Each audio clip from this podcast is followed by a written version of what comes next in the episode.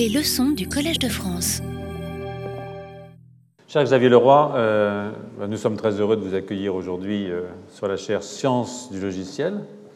C'est Pierre Williams qui va dans un instant brièvement exposer les raisons qui l'ont conduit à présenter votre candidature, les excellentes raisons. Il reviendra peut-être sur euh, l'isomorphisme entre langage de programmation et logique mathématique, question que vous développerez sans doute vous-même aujourd'hui ou dans la suite de vos cours. Ce lien entre mathématiques et informatique n'est pas sans rappeler l'attitude des premiers informaticiens, dont l'inventeur de la discipline, Alan Turing, dont la machine virtuelle, chaque machine étant un algorithme spécifique, avait été conçue pour résoudre le problème de la décidabilité, une conjoncture est-elle ou non démontrable, en le transformant en question de calculabilité. Je ne vais pas décliner la liste de vos médailles, depuis vos études de mathématiques et d'informatique à l'École normale supérieure, jusqu'à INRIA, en passant par Stanford, route jalonnée de prix prestigieux de découvertes fondamentales sur les langages et outils de la programmation, mais aussi d'applications technologiques qui ouvrent sur le no-bug. Je veux insister ici sur le fait que c'est grâce au rapport d'amitié et de collaboration entre INRIA, mécène depuis 2009 de la chaire annuelle Informatique et Sciences numériques, dont titulaire actuel n'est autre que Rachid Guéraoui, que votre domaine de recherche a acquis droit de citer au Collège de France avec des professeurs tels que Gérard Berry, Stéphane Mallat et vous-même. Cette collaboration doit continuer et se diversifier. Nous en, avons discuté, nous en avons discuté récemment avec Jean-Frédéric Gerbeau. Je laisse maintenant la parole à Pierre-Louis en vous réitérant les souhaits de bienvenue.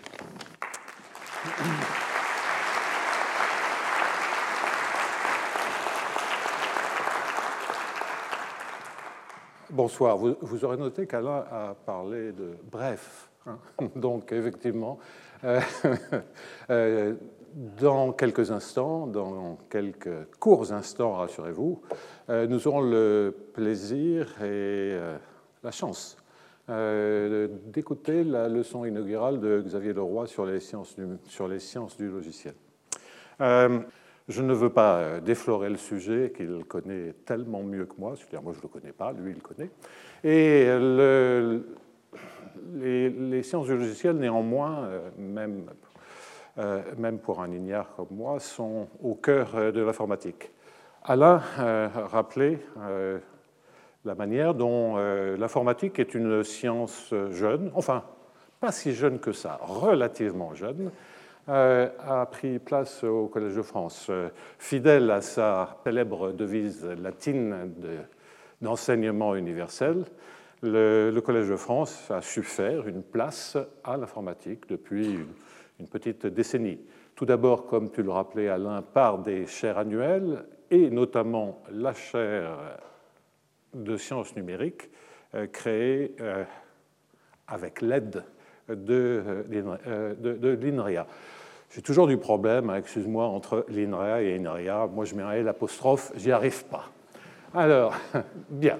Donc, euh, tiens d'ailleurs au, passage euh, à remercier euh, personnellement les deux présidents qui se sont occupés de, l'INRIA, d'INRIA, qui se sont occupés de cette chaire de sciences numériques, à savoir, ils sont d'ailleurs tous les deux, je crois, ici, Michel et Michel Cosnard et Antoine Petit.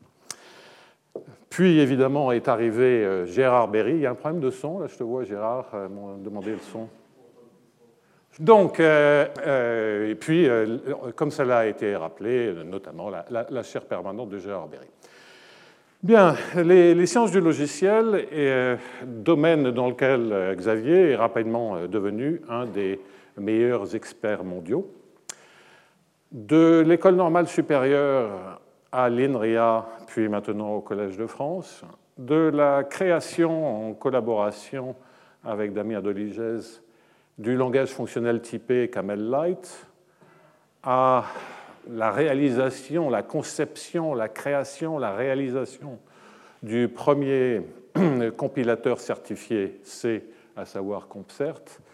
Les succès de, les succès de Xavier sont absolument remarquables, comme vous le savez tous, et ont eu un impact considérable internationalement, comme on atteste les deux grands prix internationaux qu'il a reçus il n'y a pas si longtemps que ça. Et, euh, euh, cet impact est, tel, pour essayer de mesurer cet impact, j'aimerais dire que l'impact a été tel qu'il a changé la perspective, la vision, l'idée que les spécialistes se faisaient dans un certain nombre de domaines en changeant ce qu'ils pensaient être faisable ou pas. On a recueilli un certain nombre, nous avons recueilli un certain nombre d'avis. Euh, je vais le faire rougir si je répétais toutes les louanges que nous avons entendues de euh, d'incroyable, amazing en anglais, à carrément c'est une légende, etc. Hein, donc je crois que je vais arrêter là, sinon il va sentir mal. Hein. Euh, euh, ces, louanges ne sont pas étonnantes. Comment ne pas être admiratif devant tout d'abord une telle prise de risque et de tels succès? Et ce, un autre aspect auquel je suis particulièrement sensible en tant que mathématicien appliqué, c'est la volonté et la possibilité d'aller jusqu'au bout des réalisations concrètes. Euh, jusqu'au bout, c'est un, c'est un codeur, un programmeur, comme on disait avant, euh, c'est un codeur absolument extraordinaire, hein, un magicien du codage. Euh, que, cela soit pour l'écriture d'un logiciel embarqué sur puce dans le cadre d'une start-up, ou pour sa fameuse euh, librairie des, euh, des, Linux Threads, euh, qui, qui, je ne sais même pas combien de millions de, de, personnes dans le monde se servent de cette bibliothèque ouverte.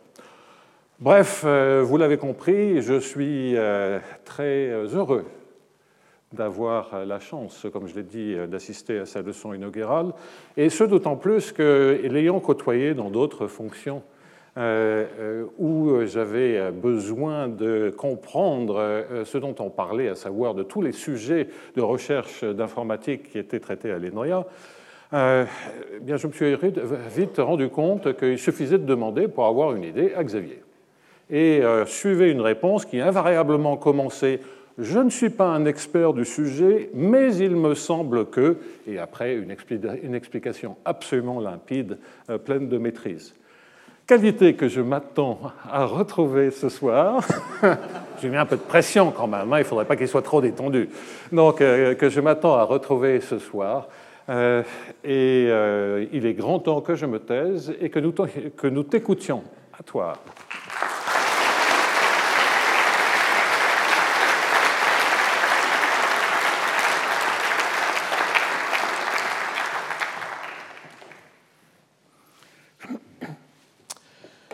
Monsieur l'administrateur, chers collègues, chers amis, mesdames, messieurs, sur le site web de France Culture, on peut lire ceci. Autrefois nommée harangue, la leçon inaugurale prononcée par chaque professeur élu au Collège de France est à la fois la description de l'état d'une discipline et la présentation d'un programme de recherche. Bien que le nouveau titulaire soit aguerri, cet exercice demeure une épreuve formidable au moment de commencer cette leçon inaugurale, ou devrais-je dire cette euh, harangue, épreuve formidable me semble très juste, et aguerri très exagéré, euh, extrêmement ému, conviendrait mieux à mon état d'esprit actuel. Euh, émotion face à l'honneur que vous me faites, chers collègues, et la confiance que vous me témoignez en m'accueillant parmi vous. Émotion aussi de voir ma discipline, l'informatique, ainsi reconnue, et sa place au Collège de France ainsi confirmée. L'informatique, comme pratique et comme science, a longtemps été ignorée par le système universitaire français. Il faut attendre le milieu des années 1960 pour que l'informatique s'introduise dans l'enseignement supérieur et la recherche. 1980 environ, pour que les principales universités scientifiques françaises aient une unité d'enseignement et de recherche en informatique. 1997, pour qu'un informaticien, le regretté Gilles Kahn, soit élu membre de l'Académie des sciences. 2000 pour que le CNRS crée un département entièrement consacré aux sciences et technologies de l'information et de la communication. Et 2007 pour que l'informatique entre au Collège de France, dernière étape vers la respectabilité universitaire. Et c'est Gérard Berry, ici présent, pédagogue hors pair, infatigable ambassadeur de la discipline, qui a introduit l'informatique au Collège de France, d'abord sur la chaire annuelle d'innovation technologique en 2007, puis en 2009 comme premier invité de la chaire annuelle d'informatique et sciences numériques, créée en partenariat avec l'INRIA. Et enfin en 2012 comme titulaire de la première chaire permanente en informatique, intitulée Algorithmes, machines et langages.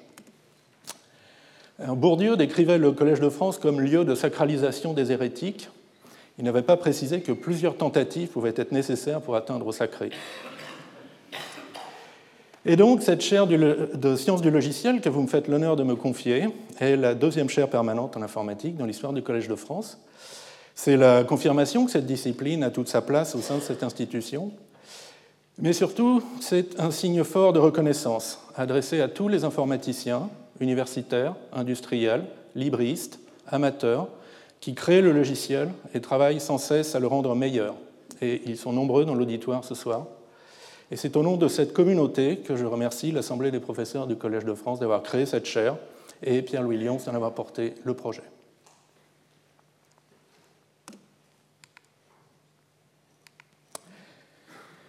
les premiers dispositifs mécaniques programmables apparaissent en Europe au cours du XVIIIe siècle, à l'époque où on prononçait encore des harangues au Collège royal de France.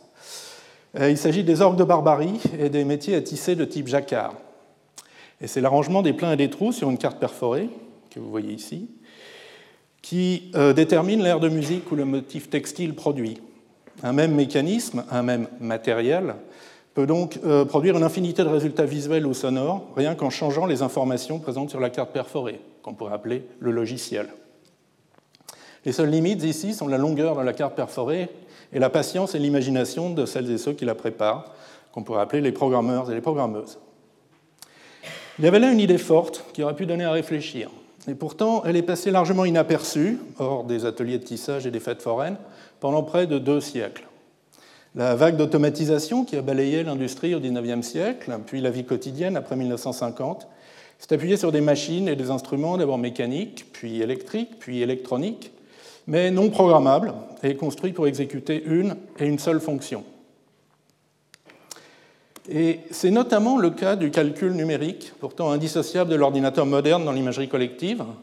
Euh, la calculatrice programmable accompagne les lycéens depuis 1980 environ, mais il n'y a rien de programmable dans les instruments de calcul largement utilisés jusque bien après la Deuxième Guerre mondiale.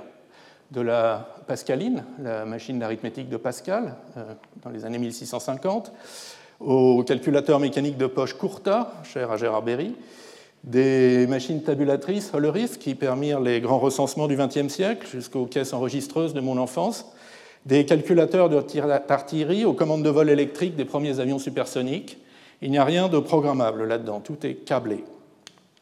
Et même le calculateur bombe, qui permit au service secret britannique de, de casser le chiffre allemand Enigma pendant la Deuxième Guerre mondiale, n'était pas programmable et devait être fréquemment recablé. Alors c'est d'autant plus étonnant que l'architecte en chef de ces bombes un certain Alan Turing avait quelques années auparavant construit les bases théoriques du calculateur programmable, et nous allons en reparler bientôt. Mais il y avait une guerre contre l'Allemagne nazie à gagner et pas le temps de réfléchir à la programmation des calculateurs.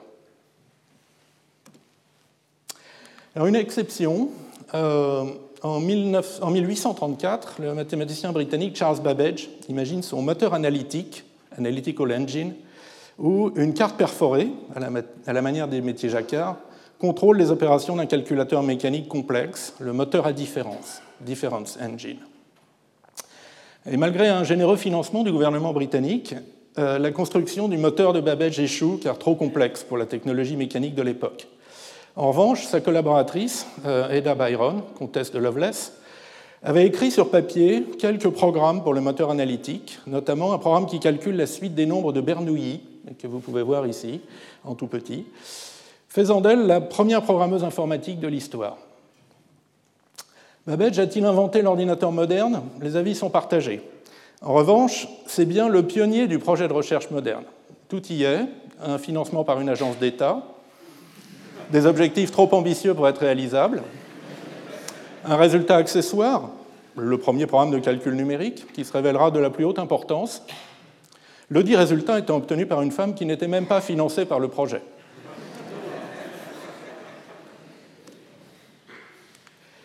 Et donc c'est seulement à la fin de la Deuxième Guerre mondiale que s'impose l'idée du calculateur universel parce que programmable. Donc les travaux fondateurs d'Eckert, Mauchly, 1943, von Neumann, 1945, établissent l'architecture des ordinateurs modernes, une unité de calcul communiquant avec une mémoire contenant à la fois le programme qui s'exécute et les données sur lesquelles il opère. Plusieurs prototypes sont réalisés dans une université à la fin des années 40 Et les premiers calculateurs électroniques programmables, que nous appelons ordinateurs aujourd'hui, sont commercialisés à partir de 1952. Alors la suite de l'histoire est mieux connue, et je ne vais pas euh, trop la détailler. Les ordinateurs sont sortis des centres de calcul et ont envahi les usines, les bureaux, les domiciles, les moyens de paiement, les téléphones, les véhicules, les équipements médicaux, les appareils photo, les téléviseurs, l'électroménager, et jusqu'aux ampoules qui sont électriques, qui sont maintenant euh, connectées et peut-être même intelligentes. Et donc tous ces ordinateurs prennent une part toujours croissante de notre vie quotidienne, dans celle de la cité aussi, et qui va du divertissement à la gestion d'infrastructures essentielles et à la préservation de vies humaines. Alors, cette explosion de l'informatique doit énormément aux immenses progrès de la microélectronique, qui débouchent sur la production de masse d'ordinateurs et de systèmes sur puces toujours plus puissants à coût constant, mais aussi à l'incroyable flexibilité du logiciel qui s'exécute sur ces systèmes. Euh, le matériel devient une, tabula rasa, reprogrammable à l'infini. Ainsi, les sondes Voyager, euh, les sondes spatiales Voyager ont été régulièrement reprogrammées à distance pendant les 40 ans de leur traversée du système solaire.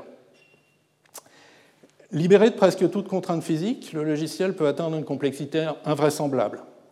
Un navigateur web représente environ 10 millions de lignes de code, le logiciel embarqué dans une voiture moderne 100 millions, L'ensemble des logiciels de Google, 2 milliards, qui est un assemblage de 2 milliards de choses toutes différentes qui fonctionnent à peu près, et sans précédent dans l'histoire des techniques. Alors sans précédent non plus, la grande vulnérabilité du logiciel aux erreurs de conception et de programmation, les célèbres bugs, et à l'utilisation malveillante. Alors je pourrais vous parler longuement encore des prouesses et des misères de l'informatique moderne, continuer à vous éblouir avec des chiffres et vous faire peur avec des risques. Mais je préfère maintenant revenir sur les concepts fondamentaux de la programmation et l'histoire de leur apparition. Et ce n'est pas dans le calcul numérique qu'il faut chercher leurs racines, mais dans une toute autre branche des mathématiques, à la frontière avec la philosophie, à savoir la logique. À plusieurs reprises, les mathématiciens et les philosophes se sont tournés vers le calcul comme source de raisonnement incontestable et accessible à tous dès les années 1670, Leibniz, dans les travaux de jeunesse, euh, rêve de représenter les concepts philosophiques par des symboles mathématiques et d'identifier les règles de calcul symbolique qui permettent de raisonner dessus. Avec ce calculus ratiocinator, comme il l'appelle, les désaccords philosophiques pourraient se résoudre par simple calcul. Euh, quand deux philosophes ne sont pas d'accord, au lieu de discuter euh, sans fin, ils saisissent leurs plumes, ils s'assoient à leur table de calcul et ils se lancent l'un à l'autre comme un défi calculemus. Et maintenant, calculons.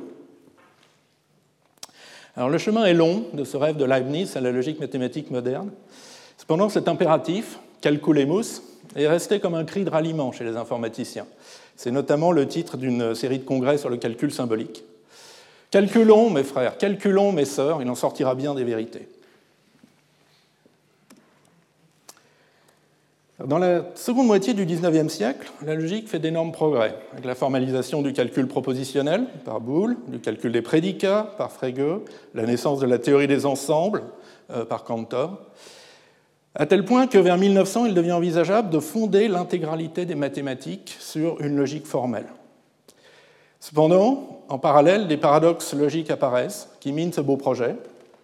Alors, le plus célèbre est le paradoxe de Russell en 1903 si on peut définir l'ensemble grand A, l'ensemble de tous les ensembles n'appartenant pas à eux-mêmes, alors on peut montrer que A appartient à A, et en même temps, A n'appartient pas à A.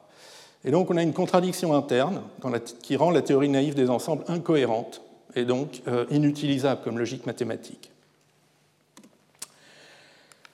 Alors, le bel édifice des mathématiques qu'on s'imagine comme la tour Eiffel, s'élançant vers le ciel bien appuyé sur quatre solides pieds, Ressemblerait-il davantage à la tour de Pise, euh, penchant dangereusement à cause de fondations défectueuses? C'est ce qu'on appelle la crise des fondements des mathématiques, qui va préoccuper quelques-uns des plus grands mathématiciens et philosophes du début du XXe siècle. En particulier euh, David Hilbert, qui, euh, dès 1900, dans sa liste de 23 grands problèmes mathématiques ouverts pour le XXe siècle, mentionne en deuxième position le problème de démontrer la cohérence de l'arithmétique, donc y a un fragment important, mais juste un fragment des mathématiques. Et 20 euh, ans plus tard, après, euh, donc lui et ses collaborateurs formulent euh, ce que nous appelons aujourd'hui le programme de Hilbert. Donc il s'agit de formaliser l'arithmétique par un système déductif, c'est-à-dire un ensemble d'axiomes, comme par exemple pour tout x, on peut déduire que x plus 0 égale x, et des règles de déduction comme le modus ponens, si je peux déduire que P implique Q, et si je peux déduire P, alors je peux déduire Q.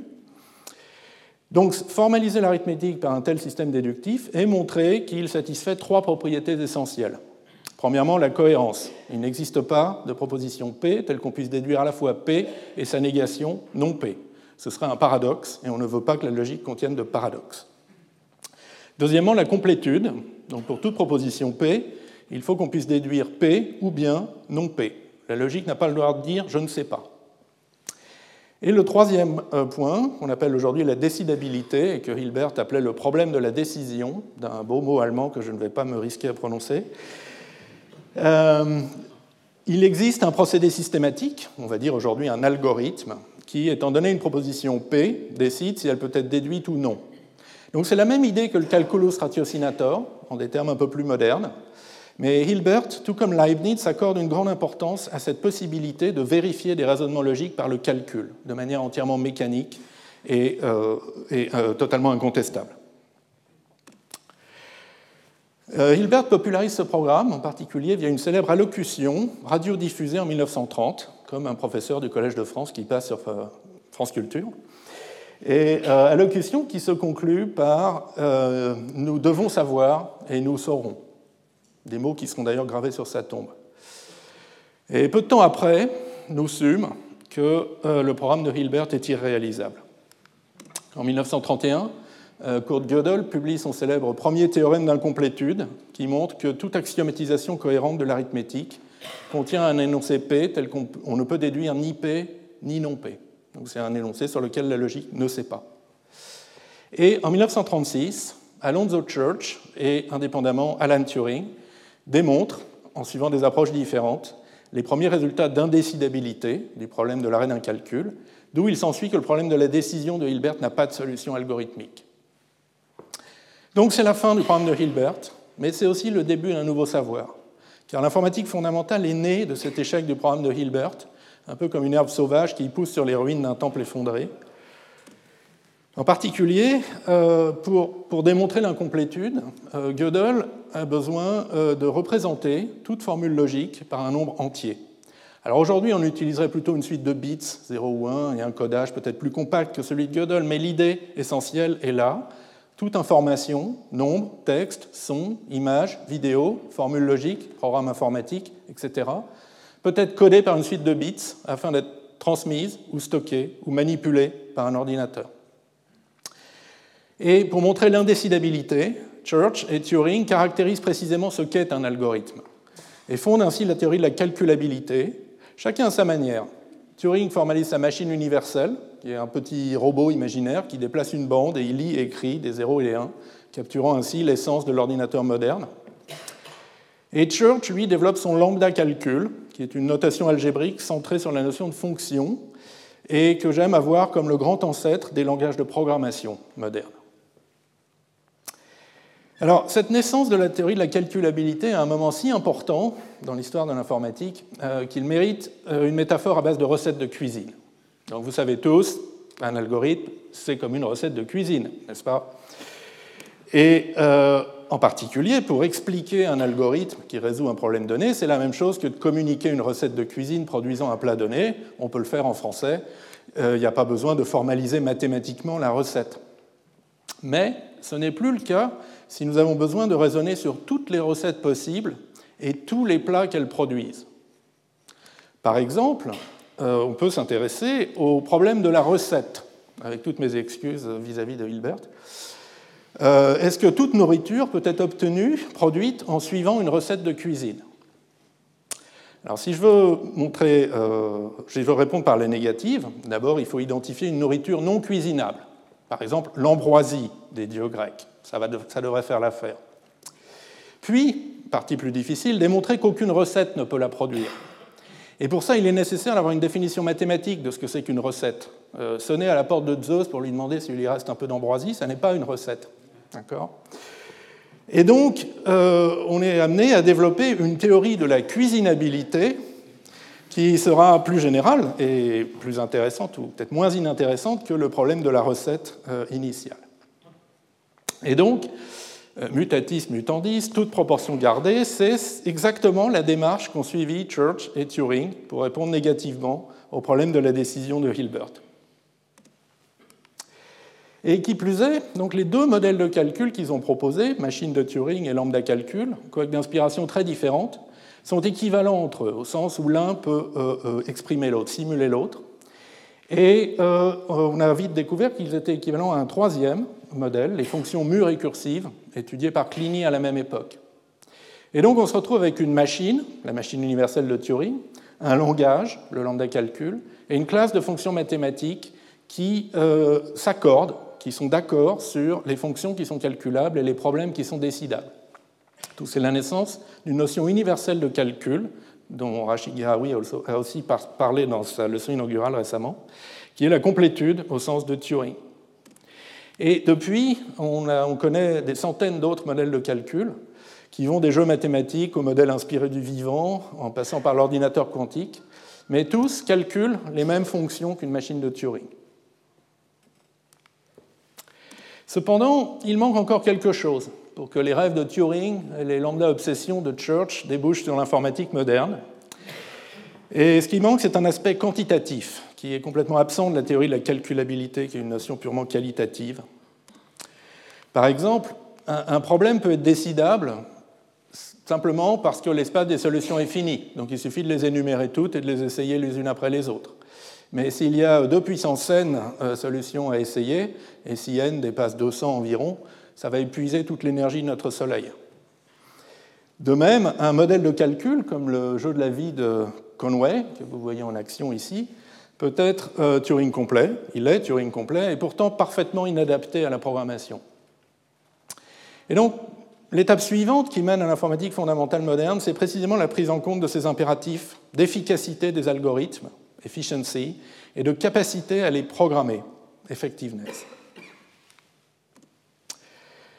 Donc d'un côté se développe l'algorithmique, la science de concevoir des algorithmes et d'en caractériser mathématiquement la consommation en temps, en espace ou en énergie. Et de l'autre, la programmation de ces algorithmes, leur implémentation, comme nous disons, euh, nous les informaticiens, fait naître de nouveaux besoins, on a besoin de principes, de structuration et de composition des programmes. On a besoin de langage de programmation suffisamment expressif. On a besoin de sémantique pour ces langages, de techniques d'interprétation et de compilation pour rendre ces langages exécutables par le matériel, de méthodes de vérification pour s'assurer de l'absence d'erreur de programmation, le bug tant redouté, et donc tous ces savoirs, mi-empiriques, mi-mathématiques, sont autant de balises sur le chemin qui mène de la spécification abstraite d'un logiciel à son implémentation effective et à son exécution. Et ensemble, ils constituent le cœur des sciences du logiciel, dans lequel s'inscriront mes enseignements et mes recherches au Collège de France.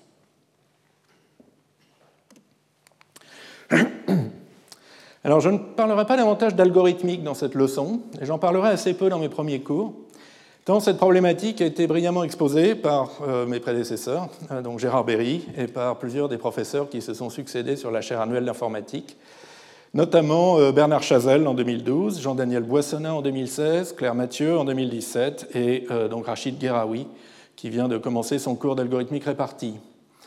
ces professeurs ont su communiquer toute la richesse et la diversité de ce domaine, des algorithmes probabilistes à la géométrie algorithmique, aux algorithmes d'approximation, au calcul distribué. Et donc, pour changer, je vais plutôt parler du chemin qui mène un algorithme abstrait à son exécution concrète par la machine, et plus particulièrement des langages de programmation et de la vérification des programmes.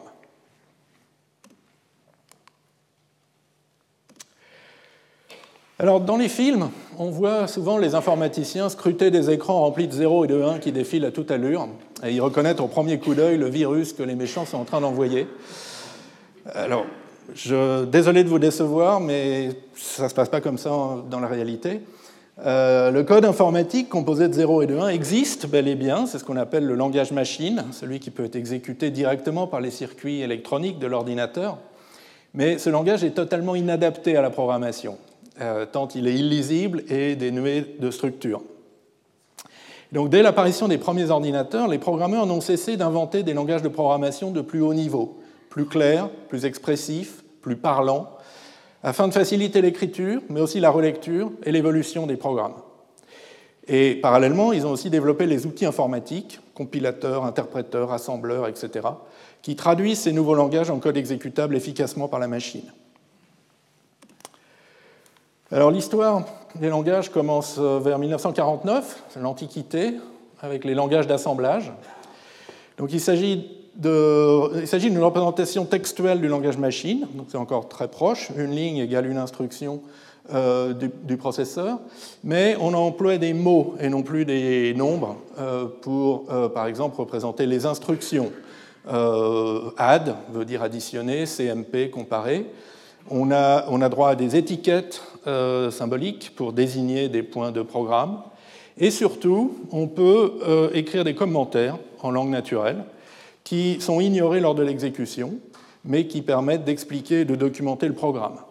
Donc l'idée s'impose qu'un programme est destiné non seulement à être exécuté par la machine, mais aussi et tout autant à être lu, étudié, modifié par les humains. La Renaissance, 1957, avec le langage Fortran, qui est le premier à euh, permettre d'écrire des expressions arithmétiques proches des notations mathématiques usuelles. Ainsi, euh, pour calculer les solutions de l'équation du second degré, euh, ax plus bx plus c égale 0, on écrit ceci comme ça en Fortran, ce qui est relativement proche de la formule mathématique que nous connaissons tous et euh, beaucoup plus lisible que la, douzaine la douzaine d'instructions successives nécessaires pour exprimer ce calcul en assembleur. Donc c'est le début d'une démarche humaniste où le langage de programmation doit être capable d'exprimer clairement les principaux concepts de son domaine d'utilisation. Donc pour Fortran, destiné au calcul numérique, c'est la notation algébrique et les tableaux et les vecteurs et les matrices. Pour COBOL, qui apparaît en 1959 et vise l'informatique de gestion, c'est euh, les notions d'enregistrement, record, et de fichiers structurés qui sont les ancêtres de nos bases de données. Alors les Lumières, en 1960, le temps passe vite en informatique. Donc en 1960, avec les langages Algol et Lisp, euh, qui tous les deux, euh, chacun à sa manière, mettent en avant la structure des programmes et mettent en l'idée qu'il faut pouvoir écrire et, faciliter la combinaison de fragments de programmes.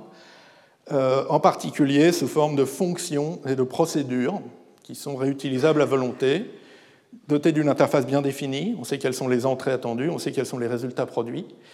Euh, ce sont vraiment les briques de base du logiciel. De plus, les fonctions peuvent être récursives, c'est-à-dire s'appeler elles-mêmes sur des sous-problèmes, ce qui ouvre la voie à une nouvelle pensée algorithmique, au-delà des schémas d'itération usuels. Et Lisp ouvre encore une autre voie, celle du calcul symbolique, et non plus exclusivement numérique. Un programme Lisp euh, manipule des expressions mathématiques, des formules logiques ou ses propres programmes aussi facilement qu'un programme Fortran manipule des tableaux de nombres. Alors vers 1965, c'est le début de l'ère industrielle euh, qui, balaye le monde du logiciel. Et le logiciel est de moins en moins produit de manière artisanale par les utilisateurs finaux, de plus en plus par des entreprises spécialisées. Et euh, le principal problème devient de faire travailler ensemble de grands nombres de programmeurs peu qualifiés afin de produire des logiciels qui dépassent en taille et en complexité les capacités d'un seul programmeur. Les langages de cette époque, PL1, C, sont très pragmatiques, se préoccupent peu d'élégance et beaucoup plus d'efficacité à bien utiliser les ressources du logiciel, du matériel, excusez-moi. Et les besoins croissants en formation donnent naissance à des langages dédiés à l'apprentissage de la programmation, comme le célèbre BASIC, qui permet d'apprendre très rapidement à programmer très mal. Mais en parallèle, les années 1970-1985 voient euh, émerger une contre-culture en général et une contre-culture informatique aussi. Une autre programmation est possible. Rejetant la domination de la programmation dite impérative, d'autres paradigmes de programmation émergent et s'incarnent dans des langages d'une originalité radicale. La programmation par objet, Simula, Smalltalk, la programmation logique, en prologue, la programmation fonctionnelle, Scheme, ML, Hope, FP, etc. La programmation synchrone, STRL, Lustre. Et donc c'est vraiment un grand renouveau des idées dans le monde des langages. Et puis, vers 1985, euh, cette euh, contre-culture euh, se fait récupérer et devient la norme. Les anciens hippies ont travaillé dans la pub et la programmation par objet devient le standard de l'industrie. Via des langages comme C ou Java qui dénaturent largement les idéaux d'origine de Smalltalk. Euh, de même, la programmation fonctionnelle se répand et gagne en respectabilité grâce à des mariages de raison avec la programmation impérative. Le langage OCaml, sur lequel j'ai beaucoup travaillé, est le résultat d'une telle alliance entre approche fonctionnelle, impérative et par objet. Alors, autre signe d'une époque postmoderne, on annonce la fin de diverses choses, et en particulier euh, la fin de la programmation. Bientôt, on ne programmera plus, on assemblera des composants logiciels.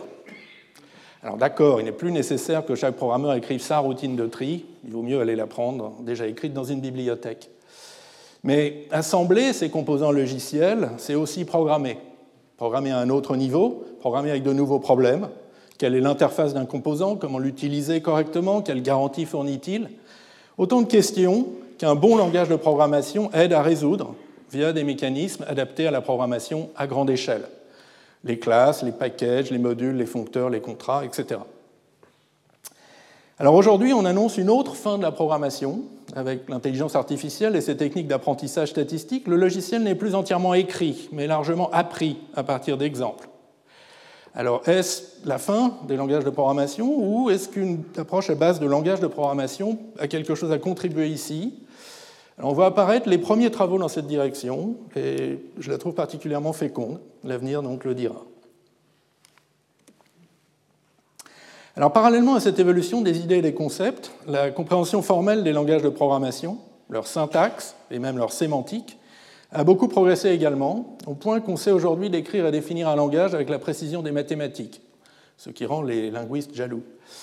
Euh, donc, dès les années 60 apparaissent des formalismes grammaticaux, souvent repris de la linguistique générale d'ailleurs, euh, capables non seulement décrire la syntaxe d'un langage de programmation, mais aussi d'engendrer automatiquement l'analyseur statique correspondant. Alors, la sémantique a résisté plus longtemps à la formalisation. Euh, des constructions de programmes comme x égale x plus 1, qui veut dire en fait incrémenter la variable x, semblent mathématiquement absurdes à première vue. Euh, je sais bien que x est différent de x plus 1, euh, ça, ça ne veut rien dire.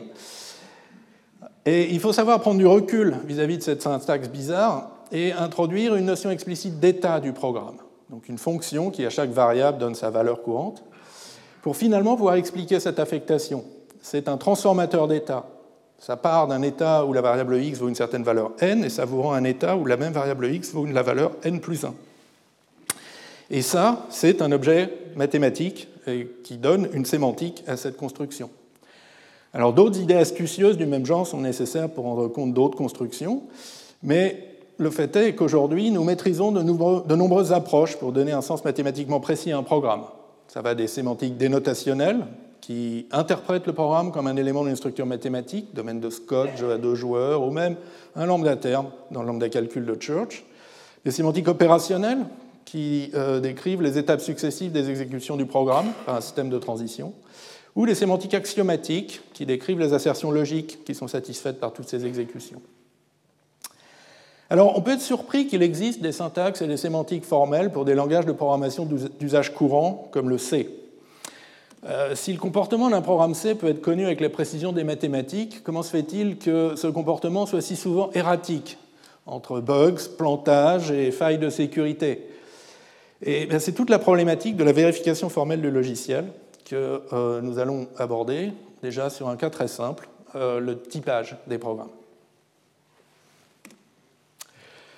Alors, dans la vie courante, on n'additionne pas des choux et des carottes sauf pour composer un panier de légumes. De même, on ne compare pas des pommes et des oranges. Et on ne mélange pas non plus les torchons et les serviettes. En physique aussi, on a euh, les équations aux dimensions qui nous interdisent les mélanges hasardeux. Chaque grandeur manipulée a une dimension, durée, distance, masse, combinaison de toutes ces choses et euh, une équation qui égalise deux grandeurs de dimensions différentes, comme cette fausse équation du pendule ici, euh, qui égalise un temps avec quelque chose qui n'est pas du tout un temps, est physiquement absurde et donc nécessairement erronée. le typage des programmes informatiques, ça généralise cette sagesse populaire et physicienne Euh, donc là aussi, on regroupe des choses, on regroupe les données manipulées par le programme suivant leur type. Par exemple, on peut dire le type int, integer, qui est le type des nombres entiers, ou un type string, dont les chaînes de caractères, les textes, ou euh, int flash int, qui va représenter les fonctions qui prennent un entier et rendent un entier. Et ensuite, on vérifie que le programme manipule ces données en cohérence avec leur type. Par exemple, euh, la chaîne de caractères hello peut être imprimée, mais essayer de l'appliquer à un argument comme si c'était une fonction, c'est mal typé, c'est une erreur de typage. La fonction cosinus peut être appliquée à un nombre, mais pas à elle-même. Le cosinus d'une fonction n'est pas défini. Donc on a là une vérification très simple qui peut s'effectuer statiquement avant même l'exécution du programme et qui déjà élimine de nombreuses erreurs de programmation et euh, failles de sécurité potentielles. Donc on a déjà un premier niveau de fiabilité du logiciel. Mais les avantages du typage ne s'arrêtent pas là. Euh, le typage influence la conception et la structuration des programmes, ce qui permet aux programmeurs, il encourage même les programmeurs à déclarer les types des structures de données des interfaces des composants logiciels pour pouvoir les faire, faire vérifier automatiquement la cohérence de ces déclarations par un algorithme de typage. Alors un cran au-dessus, euh, le typage a aussi un impact sur la conception des langages de programmation et leur comparaison. Euh, quels traits des langages se prêtent à un typage précis? Comment bien typer les traits qui nous importent?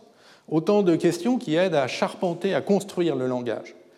Et par exemple, la conception du langage Rust euh, a été guidée par le désir de typer plus précisément que d'habitude les structures de données modifiables en place. Et puis, euh, plus profondément encore, les types font apparaître un lien entre langage de programmation et logique mathématique. Donc ça s'appelle dans le jargon la correspondance de Curry-Howard. Et euh, essentiellement, ça consiste à voir les types comme des propositions logiques et les programmes comme des démonstrations constructives de ces propositions. Alors, cette correspondance entre démonstration et, programmation a d'abord été observée sur des cas simples par deux logiciens, donc Curry en 1958, Howard en 1969, et le résultat leur semblait tellement anecdotique que Curry le mentionne en quatre pages dans de ses gros livres, et Howard ne soumet pas à publication, et se contente de faire circuler des photocopies de ses notes manuscrites. Et rarement photocopie a eu un tel impact scientifique parce que euh, cette correspondance de Curie-Howard est entrée en résonance avec le renouveau de la logique et l'explosion de l'informatique théorique des années 70 et pour s'imposer dès 1980 comme un lien structurel profond entre langage, logique, programmation, démonstration. Aujourd'hui, il est naturel de se demander quelle est la signification logique de tel ou tel trait d'un langage de programmation, ou euh, de se demander quel est le contenu calculatoire de tel ou tel théorème mathématique, quel algorithme se cache dans sa démonstration. Et mon cours donc, de cette année, qui commence mercredi prochain, et vous êtes tous bienvenus, euh, euh, est consacré à ce bouillonnement d'idées. Donc, il est appelé, intitulé Programmer égale démontrer, et va décrire donc, la correspondance de Curie-Howard aujourd'hui, toutes ces idées à la frontière entre logique et informatique. Donc décidément, cette, idée simple d'attacher des types aux données et d'en vérifier le bon usage dans les programmes nous a emmenés assez loin. Mais euh, voyons maintenant euh, comment on peut généraliser cette approche de vérification à bien d'autres propriétés attendues d'un programme, pas juste euh, la cohérence des types. Alors, d'où vient ce, besoin de vérification formelle ben, D'un côté, la programmation se simplifie d'une certaine manière, puisque les langages, les outils, les méthodes de programmation font d'énormes progrès. De l'autre, la complexité des logiciels augmente, nous leur confions de plus en plus de responsabilités. Et donc, le problème central du logiciel se déplace, de programmer à convaincre. Convaincre de la justesse et de l'innocuité du logiciel. Convaincre qui?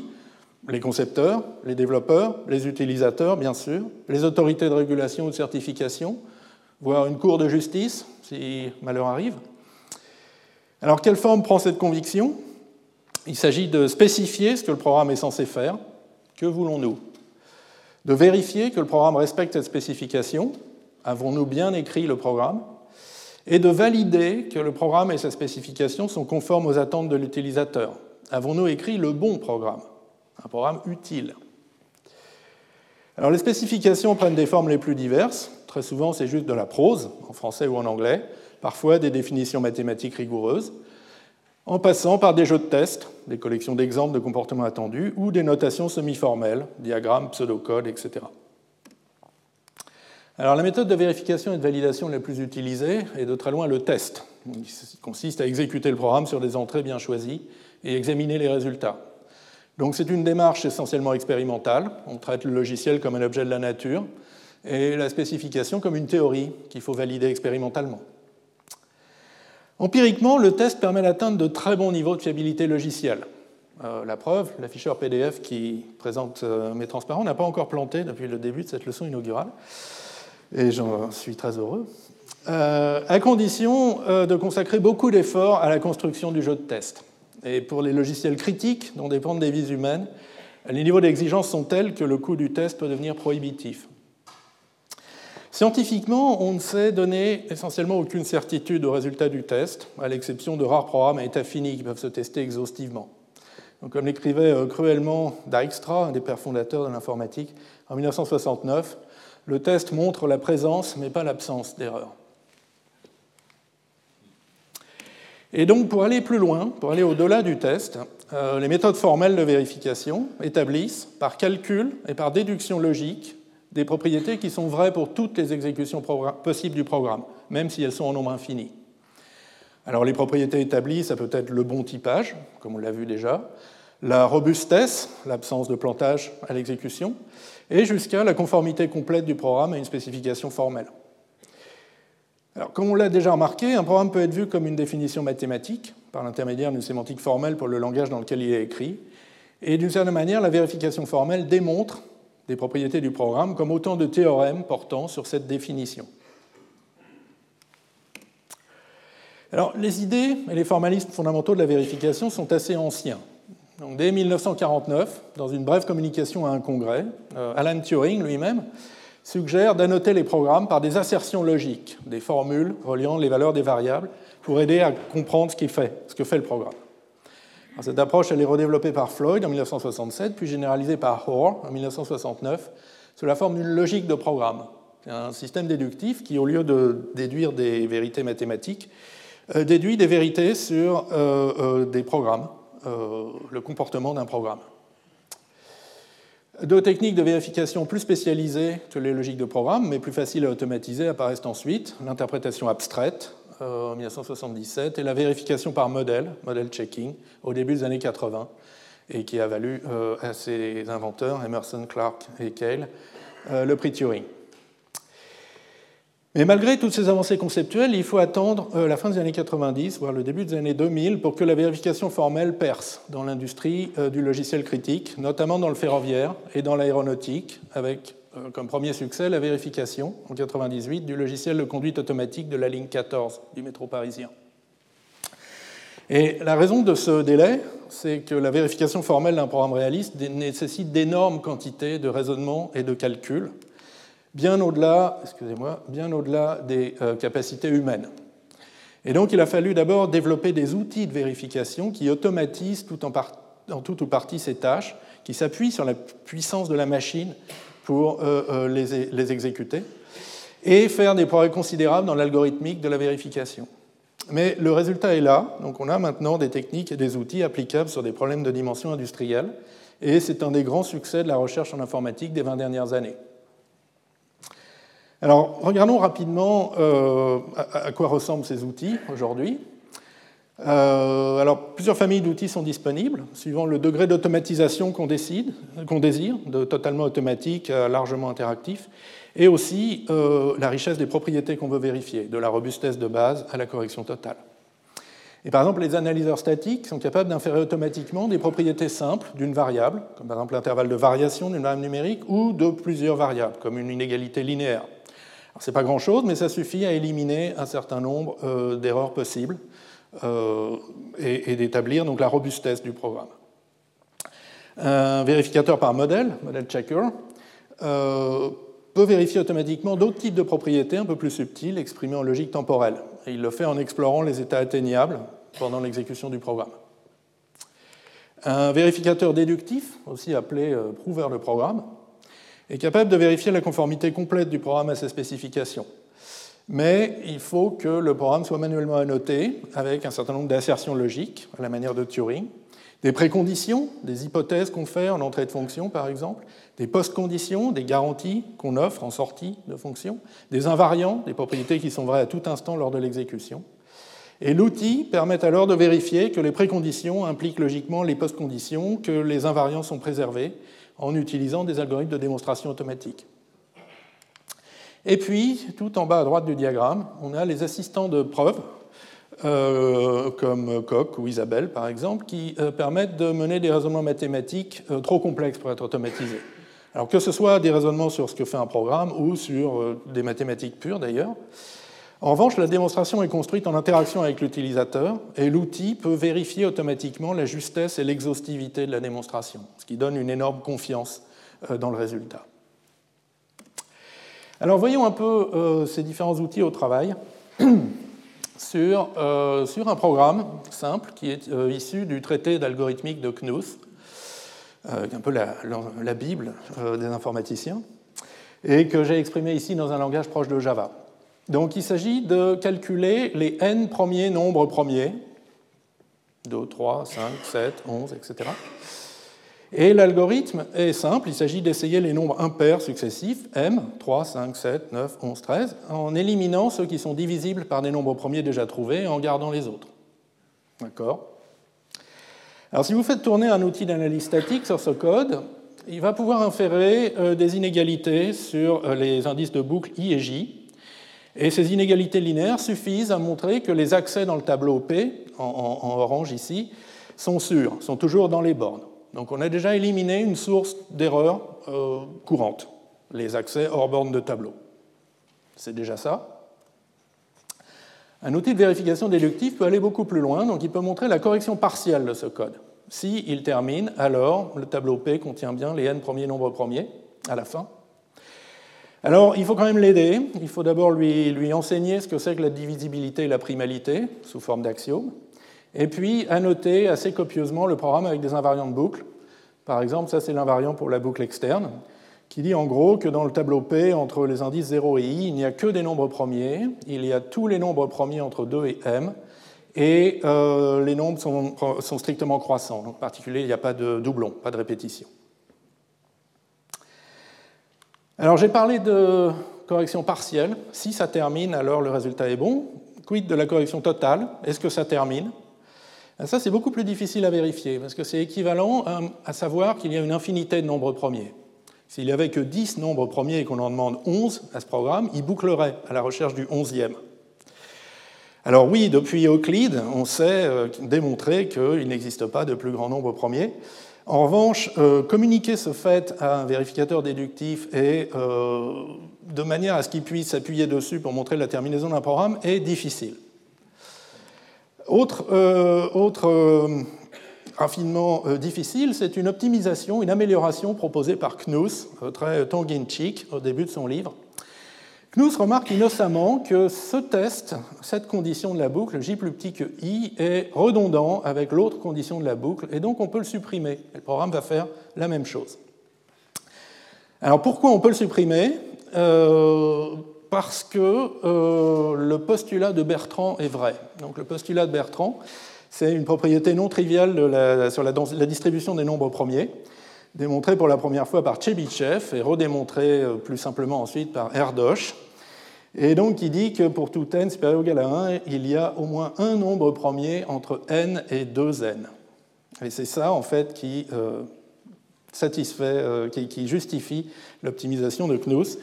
Mais là, pour démontrer tout ça euh, avec un vérificateur déductif, c'est un tour de force et euh, on peut aussi vouloir s'appuyer sur un outil, un assistant de preuve pour faire des démonstrations interactives euh, d'une partie de ces résultats.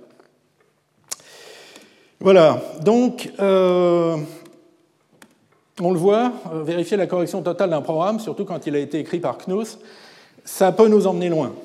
Mais je voudrais quand même insister sur le fait qu'il n'y a pas de difficultés insurmontables contrairement à ce que beaucoup de programmeurs ressentent, et moins encore d'impossibilité de principe, contrairement à ce que quelques universitaires ont affirmé.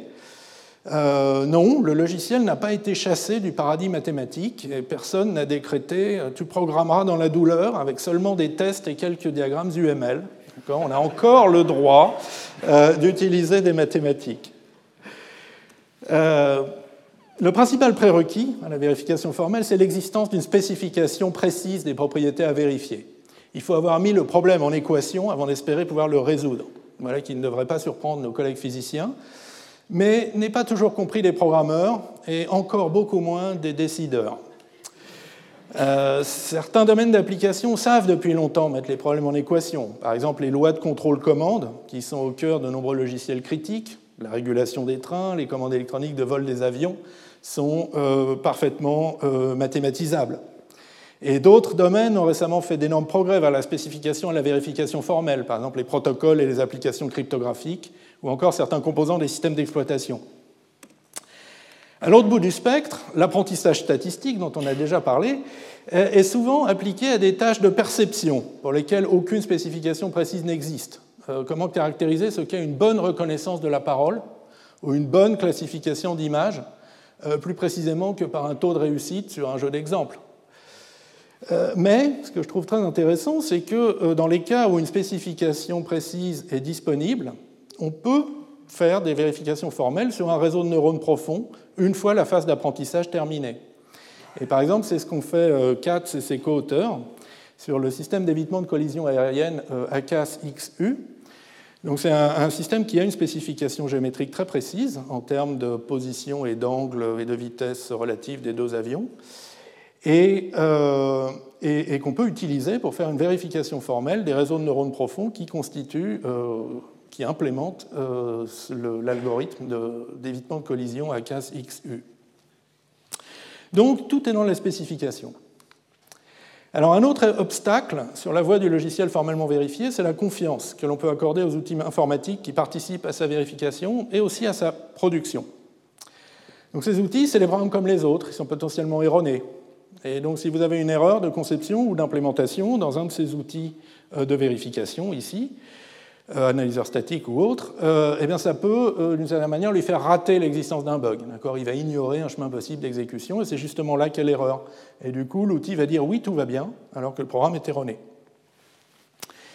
Alors, il y a un deuxième risque plus insidieux, c'est que ces, outils, excusez-moi, ces outils s'appliquent rarement sur le code exécutable tel qu'il tourne à la fin, mais plutôt sur du code source, voire sur un modèle de l'application.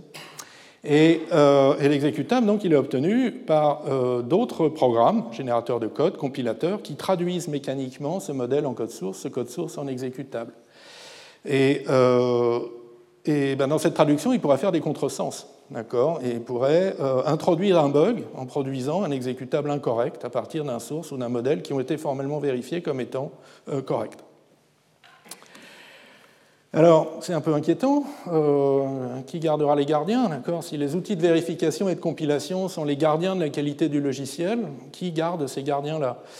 Et le test des outils n'est pas très efficace, car ce sont des programmes complexes qui mettent en œuvre des algorithmes subtils de calcul symbolique. En revanche, une petite lueur d'espoir, car ces programmes ont des spécifications assez simples en termes de sémantique formelle des langages concernés. Et ça ouvre la voie à une vérification formelle. Et donc mes travaux des 15 euh, dernières années, et ceux de nombreux collègues, explorent cette idée de vérifier formellement les outils qui participent à la construction et à la vérification du logiciel critique. Et donc en utilisant l'assistant Profcoq, dont j'ai déjà parlé, euh, nous avons euh, développé et vérifié donc CompCert, qui est un compilateur réaliste pour le langage C, et, euh, euh, aussi deux autres types d'outils euh, avec la même méthodologie, donc un analyseur statique, Verasco, et un compilateur pour le langage des modélisations Lustre qui s'appelle Velus. Et donc pour vous donner un très bref aperçu de CompCert, donc le compilateur, donc comme tous les compilateurs, c'est une séquence de passes, de, de transformations successives du programme. On part du langage CompCert C, notre sous-ensemble du C, et on va vers les langages d'assemblage de nos quatre processeurs cibles en passant par des langages intermédiaires de niveau progressivement plus bas. Et puis, donc, on enchaîne les passes de compilation euh, qui, transforment progressivement, réécrivent progressivement le programme. Certaines sont ce qu'on appelle des optimisations, c'est-à-dire essayent d'améliorer les performances du programme en éliminant des inefficacités. Alors tout ça peut sembler très impressionnant si on ne connaît pas les compilateurs. En fait, c'est une approche complètement standard. Mais ce qui est nouveau avec CompServe, c'est que chacun de ces langages, source, intermédiaire, cible, a une sémantique formelle. On sait dire mathématiquement ce que les programmes veulent dire. Et chacune de ces passes, chacune de ces flèches, chacune de ces transformations est démontrée comme préservant ces sémantiques, et donc l'ensemble du compilateur également. Voilà, donc euh, j'arrive à la fin de cet exposé. Et euh, la première chose que je voudrais souligner, c'est l'ampleur des progrès euh, réalisés dans le monde du logiciel depuis l'apparition de l'ordinateur.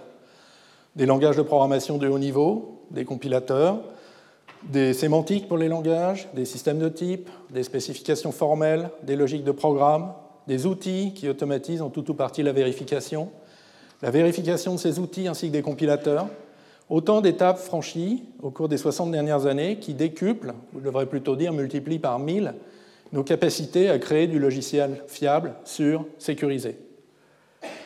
Alors, allons-nous atteindre la perfection logicielle? C'est cet idéal un peu fumeux où, le logiciel se comporte exactement comme prescrit par sa spécification, et donc où la programmation, d'une certaine manière, devient invisible. Elle n'introduit pas de nouveaux comportements, elle n'en enlève pas. Alors comme tout idéal, il s'éloigne au fur et à mesure que nous nous en approchons.